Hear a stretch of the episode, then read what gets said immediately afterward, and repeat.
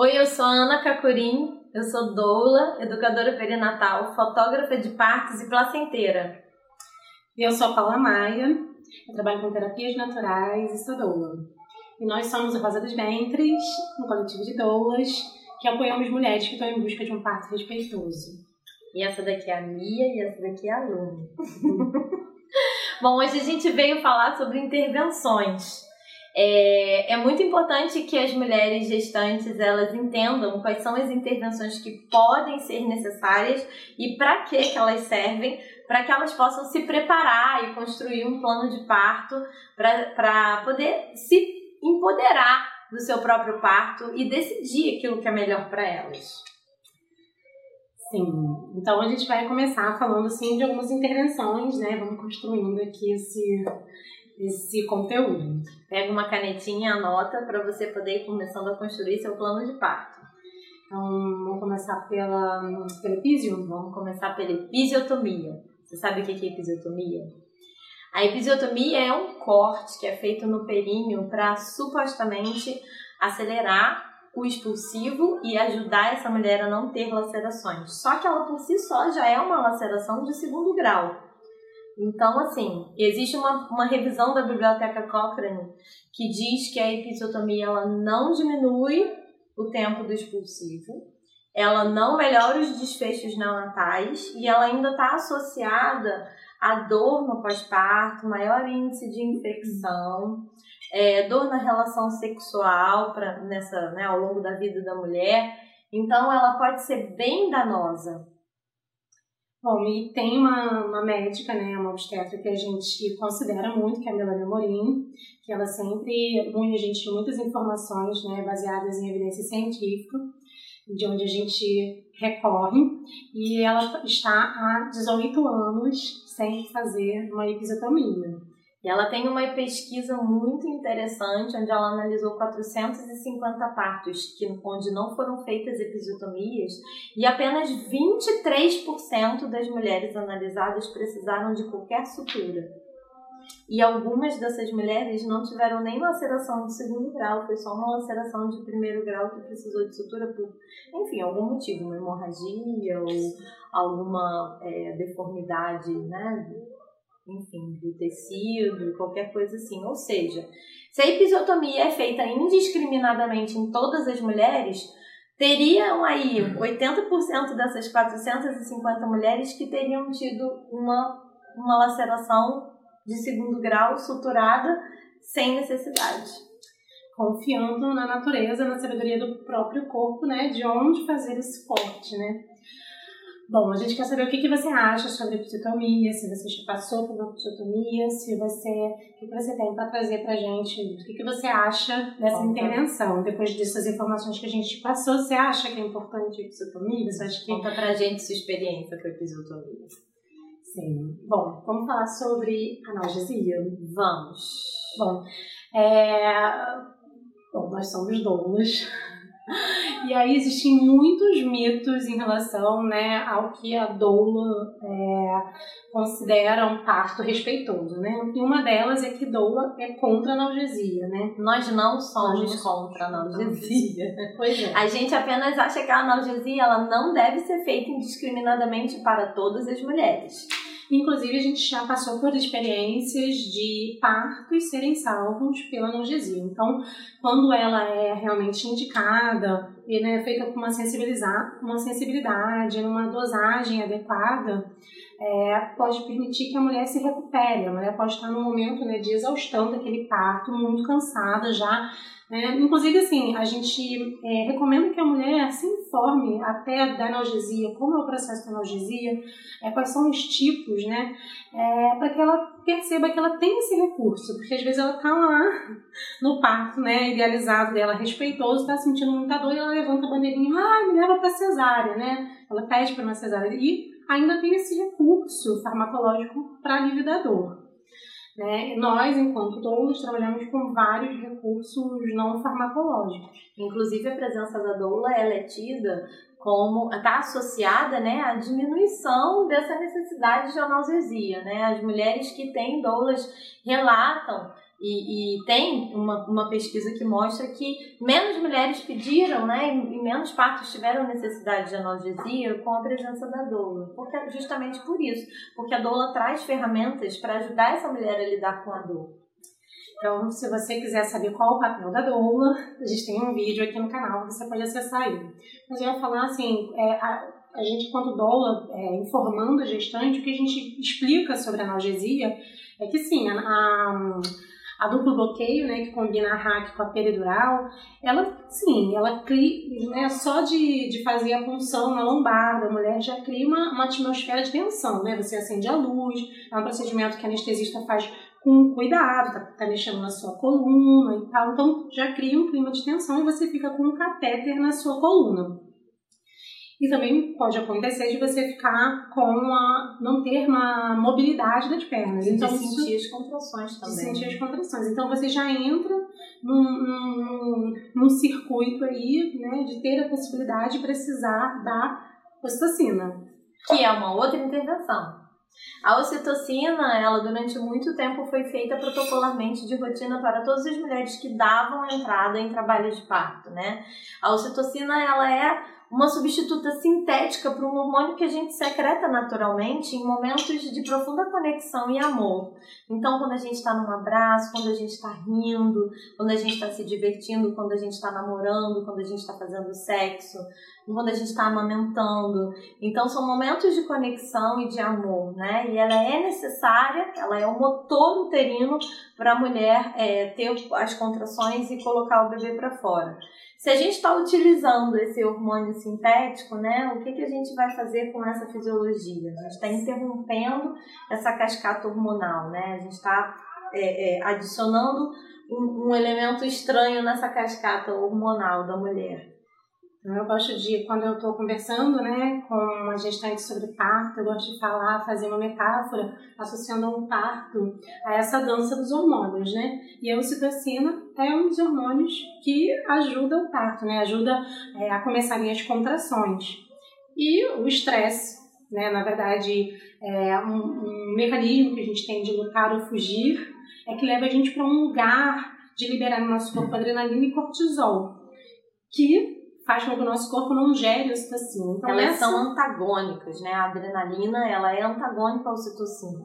Quando a adrenalina está muito presente, a ocitocina não consegue agir. Então, assim, é, inclusive isso tem a ver com o papel da doula, né? Porque a doula está ali também gerenci, gerenciando isso e percebendo o momento que a mulher precisa, ela está muito tensa, ela precisa relaxar. Nós trabalhamos, por exemplo, com o reiki, que é um recurso né, que pode ajudar a mulher a se restabelecer, a restabelecer seus hormônios. A gente pode vir com, uma, é, com um recurso de aromaterapia, ajudando essa mulher a relaxar, se recompor, para o corpo dela voltar a produzir ocitocina né, natural. Né? Outra coisa que a gente faz é, é incentivar a conexão e o vínculo com o parceiro, porque ajuda a mulher também a gerar ocitocina, né? intimidade. Então, como a gente pode ver, a ocitocina ela não é necessária em todos os casos, mas pode ter alguns casos onde ela é necessária, né? Por exemplo, quando essa mulher necessita de uma indução farmacológica, a ocitocina pode ser necessária. E também quando essa mulher tem uma importante parada de progressão no momento onde o bebê precisa nascer. Então, a ocitocina também pode ser necessária aí. É, aí com a ocitocina sintética, e a gente também, nesse papel de doula, né, de informar é, aumentam as dores das contrações, porque não vem naturalmente no seu corpo. Então as dores vêm mais fortes. Aí pode ser que você entre naquele ciclo vicioso de pedir uma analgesia. E é até uma cesárea. E até uma cesárea. Então, é, então falamos de ocitocina, o hormônio do amor. Isso. O ideal, né, só para concluir, é que a gente, é, é, o ideal é que a gente crie todas as possibilidades para que essa mulher né, crie um cenário onde essa mulher não, não necessite nem da ocitocina e nem da analgesia, né? O máximo que a gente puder. No momento, a ocitocina é super bem indicada na dictação da placenta. Pode ser isso aí. E para prevenir uma hemorragia ou controlar uma hemorragia também. Então, pensando nas uma placenta que está muito tempo retida. Pensando nas fases do trabalho de parto, né? A gente tem um vídeo sobre as fases do trabalho de parto. Então, uma das fases, a fase final, nasceu o bebê, né? Tem que nascer a placenta. Então, a ocitocina ela pode ser indicada nesse momento. E aí, geralmente, nesse momento, ela é feita intramuscular, né? Diferente de no trabalho de parto, que geralmente ela é feita venosa, de forma venosa. Tá bom, vamos pensar outra intervenção. intervenção. Cristeler. Cristeler. Nossa. O Cristeler é uma intervenção que já é muito conhecida como uma violência obstétrica. Hum. Né? A gente já não tem mais medo de dizer que o Cristeler é violência obstétrica, porque a própria Organização Mundial de Saúde fala dela como uma violência obstétrica e não recomenda. E é aquela pressão é... né, que é feita no fundo uterino para ajudar o bebê a nascer. Ela está associada com é, é, morte fetal, é, lesão de órgãos internos da mulher, traumatismo craniano no bebê, que é, pode ser que a mulher quebre costela. Isso por si só já fez que a mulher tenha uma, uma experiência traumática de dor, né? Imagina uma pessoa com, né, fazendo força, peso em cima de você, né? Então, mesmo se tivesse dado tudo certo, né, ainda tem essa, essa questão. Eu falo isso porque a minha mãe sempre conta uma história do parto, né? Que eu nasci, que tinha um monte de gente em cima dela e tal, que, enfim. E aí fica, né? Fica no, né, na elaboração, quando a mulher tá dando o relato de parto dela, fica como essa experiência muito negativa, né? De um parto natural. Quer dizer, um parto natural não respeitoso, né? Com violência obstétrica. E pra gente ver que a formação dos médicos ela é bem defasada, em relação às evidências científicas, é que é tanto a episiotomia quanto o cristelera, eles são ainda ensinados na faculdade, nas residências médicas e tudo mais, né? Em quase todas as faculdades. Vamos falar sobre o pulso dirigido? Vamos. Então, assim como todas as outras intervenções, ele não deve ser feito em todas as mulheres. Pelo contrário, nas mulheres, na maioria das mulheres, a gente não tem que ficar mandando ela fazer força, né? Quando eu vejo assim que acontece no parto puxo dirigido, justamente aquela mulher que acabou precisando da analgesia, ficou sem, é, sem essa percepção motora das pernas, aí ela acaba na posição de lutotomia, ou seja, ela está deitada. Posição ginecológica. É, deitada com as pernas né, para cima, ou seja, ela não, né, a gravidade não está ajudando ali. E aí o médico ou alguma pessoa da equipe começa a falar, né? Sinalizar para ela né? quando ela está tendo contração e pede para ela fazer, fazer força. força. E aí o que pode acontecer também é ter lacerações. Né? Aumenta né? muito a possibilidade de lacerações. Então, o, a gente, assim... E também de desaceleração dos batimentos cardíacos, porque quando a mulher faz força, ela geralmente prende a respiração, né? Inclusive é isso que orientam. Finge que você vai mergulhar e faz força, né? Então, como essa mulher prende a respiração, ela tá deixando de oxigenar o bebê, né? Porque ela tá diminuindo a, a, entrada de oxigênio para ela e, consequentemente, para o bebê também. Então, aumenta a, desacelera, a desaceleração dos batimentos fetais também, muitas vezes. O indicado é a mulher ter é, puxos naturais, espontâneos. Né? Não acontece isso da mulher não saber fazer força, porque o corpo dela faz força naturalmente, é uma coisa involuntária. Eu odeio essa comparação, mas ela é super necessária, que nem fazer cocô. Não tem o que fazer. É, gente, aliás, é importante falar sobre isso, que parto tem um cheiro próprio de parto. Inclusive, tem cocô, é normal, tem cocô, no parto. Mas a força, é, ninguém precisa dizer pra você quando fazer força para fazer cocô, como que você tem que fazer força, né? Você sabe. Uhum. E pra parir é exatamente a mesma coisa, o corpo faz força sozinho. Uma boa... é muito engraçado isso. Você faz força para parir? eu nunca pari, tia Paula, sou castrada. Ai, a minha Tadinha! Um bom exemplo disso são os animais. Alguém precisa dizer para os animais quando fazer força para parir? Né? É, não. Não. E também se falasse, ele não entender. Faz força, de cocô, vai, não dá. Respira. Respira. Aí, vamos puxar Próxima intervenção. Sabe de uma fala sua que eu gosto? Que na verdade, assim, tudo que acontece no parto é uma intervenção, né? Sim. Desde a gente dar um aroma para a mulher, para ajudar a ela a nossa presença força. é uma intervenção, né? Enquanto doulas. Mas o quanto que essa intervenção ela pode ser sutil e ainda respeitar a mulher, E a enquanto essa intervenção pode ser né, uma violência obstétrica, como a gente já falou alguns aqui. Então Uhum. vamos puxar outra intervenção. Vamos lá, lembra aí. Fórceps. Fórceps, o parto instrumental, né? O parto instrumental, obviamente, não deve ser aplicado para todas as mulheres. Ele serve para abreviar um expulsivo quando o bebê tem necessidade de nascer logo, né? Ele só pode ser usado quando o bebê já está né, no canal vaginal, já desceu, já tem como acessar, o, né, o bebê está baixo, teoricamente. E aí, por algum motivo, esse bebê precisa nascer logo. Ou porque os batimentos não estão tranquilizadores, ou porque não tem batimento, ou por qualquer coisa assim. O bebê precisa nascer imediatamente. E vai ser mais rápido um parto instrumental do que uma cesárea. Então, a gente usa ou o vácuo extrator, que é o QI, ou o fórceps, que é uma tesourinha que tem duas. A, a, a ponta são duas colheres que pescam a cabeça do bebê né? E o vácuo extrator é uma ventosazinha que gruda no topo da cabeça do bebê para ajudar a guiar ele para fora. É, então, tem uma indicação, né, que é realmente é, necessária, mas é uma porcentagem muito pequena das mulheres que vão precisar, né, dos partos que vão precisar. Mais que temos de intervenção. Temos Tem também um nome para quando a médica, deve ter um nome, né? Um nome técnico, não sei. Mas quando a médica fica lá abrindo a vagina. A manipulação do períneo, sim. É, massagem perineal, proteção perineal, qualquer coisa assim. São coisas diferentes, né? Mas tem muito médico que fica manipulando o períneo da mulher, ajudando o períneo a se acomodar em volta da cabeça do bebê. Isso é danoso, pode causar e aumentar as lacerações, apesar de ter muito médico que jura de pé junto que ajuda a não lacerar mas ajuda a lacerar sim, aumenta a, incidência de laceração. A proteção perineal, que é quando colocam uma compressazinha para parar o períneo, né? Não tem nenhuma evidência científica que mostre que ele realmente ajuda a prevenir laceração.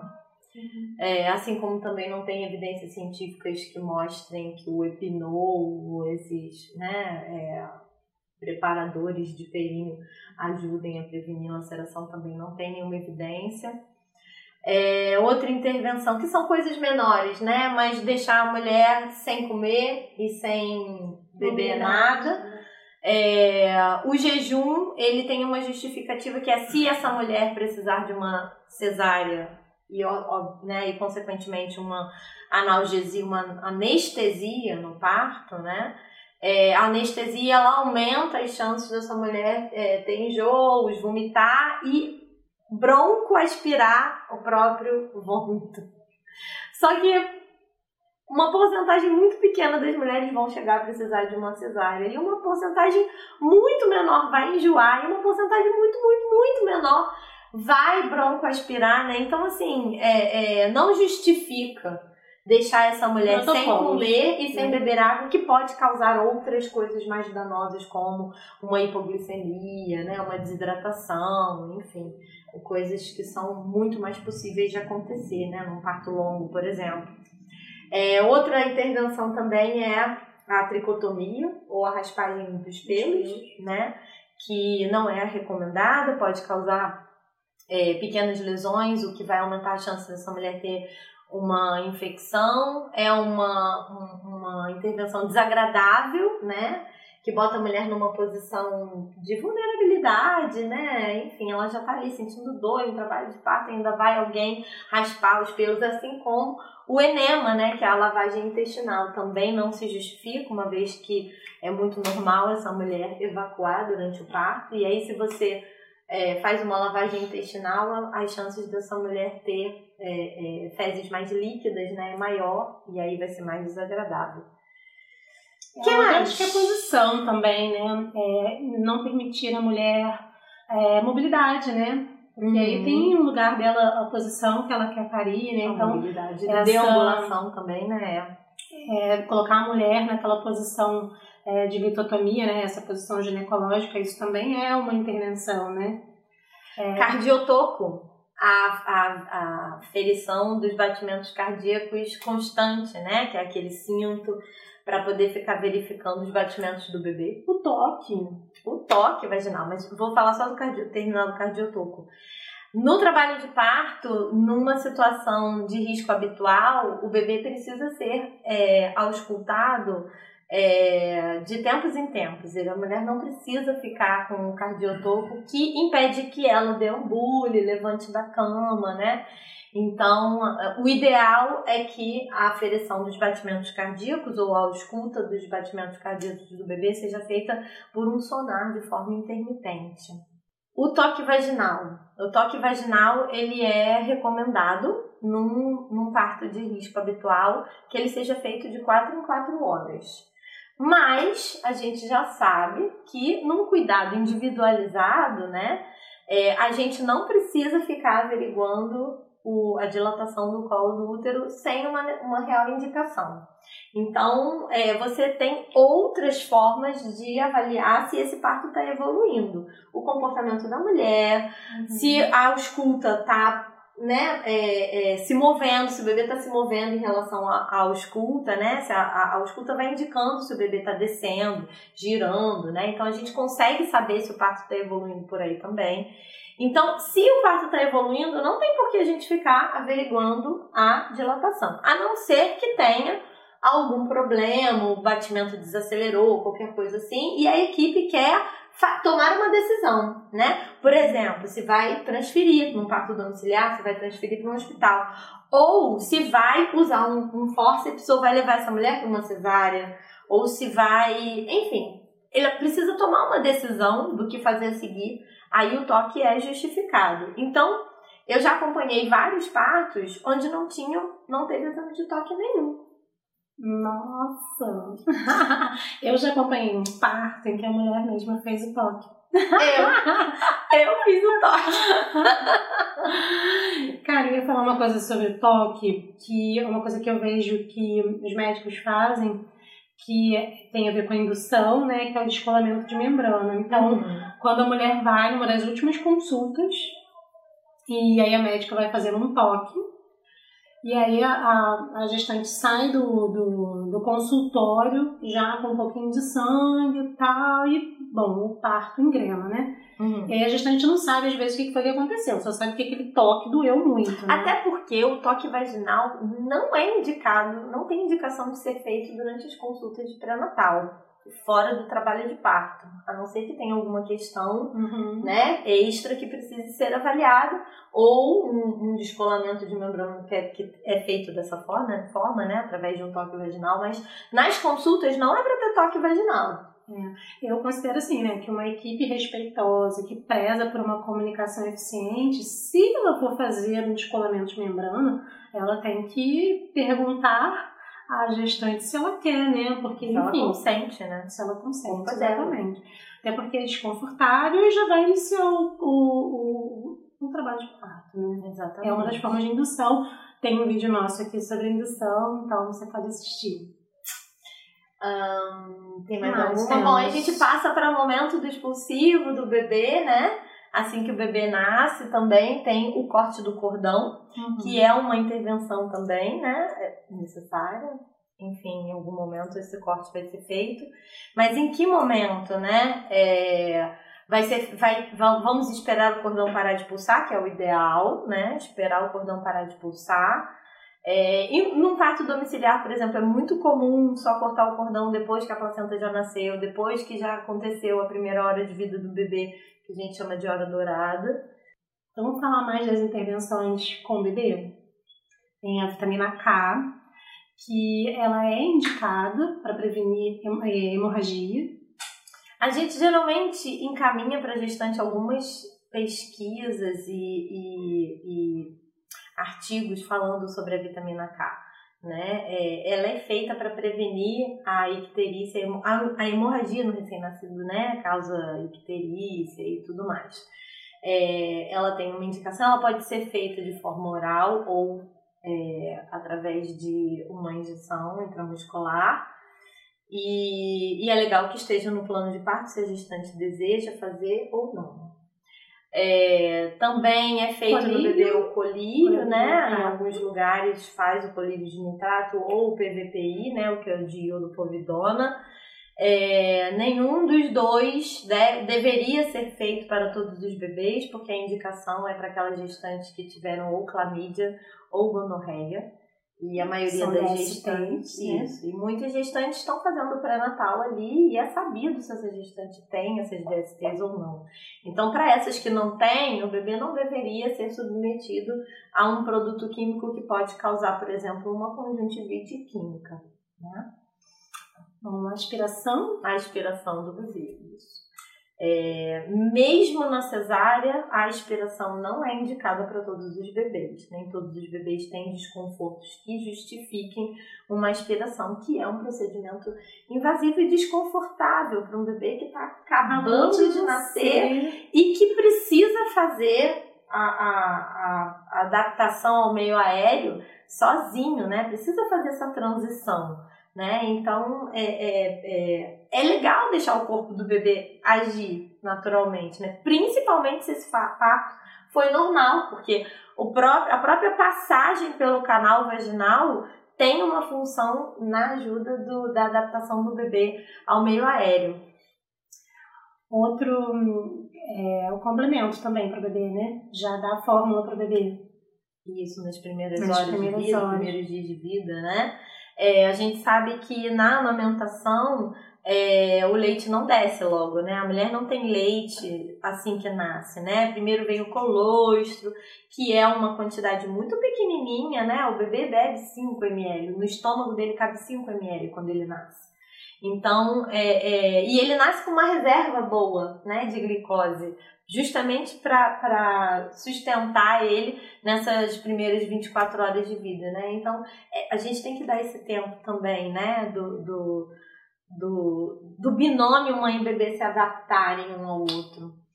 É, outra intervenção também é o estabelecimento da amamentação na primeira hora de vida. Uhum. Que a gente vê muito, é, são bebês e, e, e mães sendo manipulados, né? Pra, pra, aperta a mama, pega a cabeça do bebê e bota o bebê no seio da mãe, né? Quando isso deveria ser uma experiência é, intuitiva, a mulher experimentar esse é, é, esse momento com o bebê, né? Sem pressão, sem expectativas de uma pele correta. precisa levar o bebê para longe da mãe, né? Então, assim, em muitas maternidades é, já é comum, né? É, deixar ter essa primeira hora, né? Ter essa primeira, a golden hour, a hora dourada. E pesar o bebê um pouquinho depois, né? Respeitar esse momento ali de vínculo mãe e bebê, né? Respeitar o contato pele a pele de mãe e bebê. É importante dizer que assim que o bebê nasce, é, todos os procedimentos que precisam ser feitos para checar se esse bebê está bem podem ser feitos com o bebê no colo da mãe, né? Então, observar a respiração, a cor do bebê, fazer a escuta dos batimentos, tudo isso pode ser feito no colo da mãe e todo o resto, pesar, medir, é, aferir temperatura, tudo isso pode ser feito depois da hora dourada. Né? Então é importante que a mãe e o bebê possam ficar juntos nessa primeira hora de vida e os procedimentos que são feitos em seguida podem ser feitos com o bebê perto da mãe, né? Na maioria dos hospitais isso já é feito, né? O bebê não precisa ir para o berçário para ser pesado, medido, vestido, enfim, tomar as vitaminas e as coisas todas, né? Isso pode ser feito no quarto para que o bebê não saia de perto da mãe em momento nenhum. Bom, acho que é isso. Nós descobrimos as intervenções. Isso. É, o plano de parto precisa ter todas essas intervenções, como a gente falou, uhum. né? É legal você dizer o que, que você gostaria que fosse feito e o que você não gostaria, para conversar com a sua equipe e depois para protocolar no seu prontuário. É importante, isso é um documento onde você está expressando os seus desejos para o parto, né? Então é, a gente espera que esse vídeo tenha ajudado você a montar o melhor plano de parto para o seu momento. Informação é tudo. Exatamente. Se você quiser saber mais informações acerca de parto e gestação, o nosso canal tem vários vídeos falando sobre isso. E segue a gente é, nas nossas redes sociais também. Eu sou a Ana Cacorim E eu, Paula Maia, ponto terapias. E nós somos o Rosa dos Ventres. Então, a gente fica por aqui.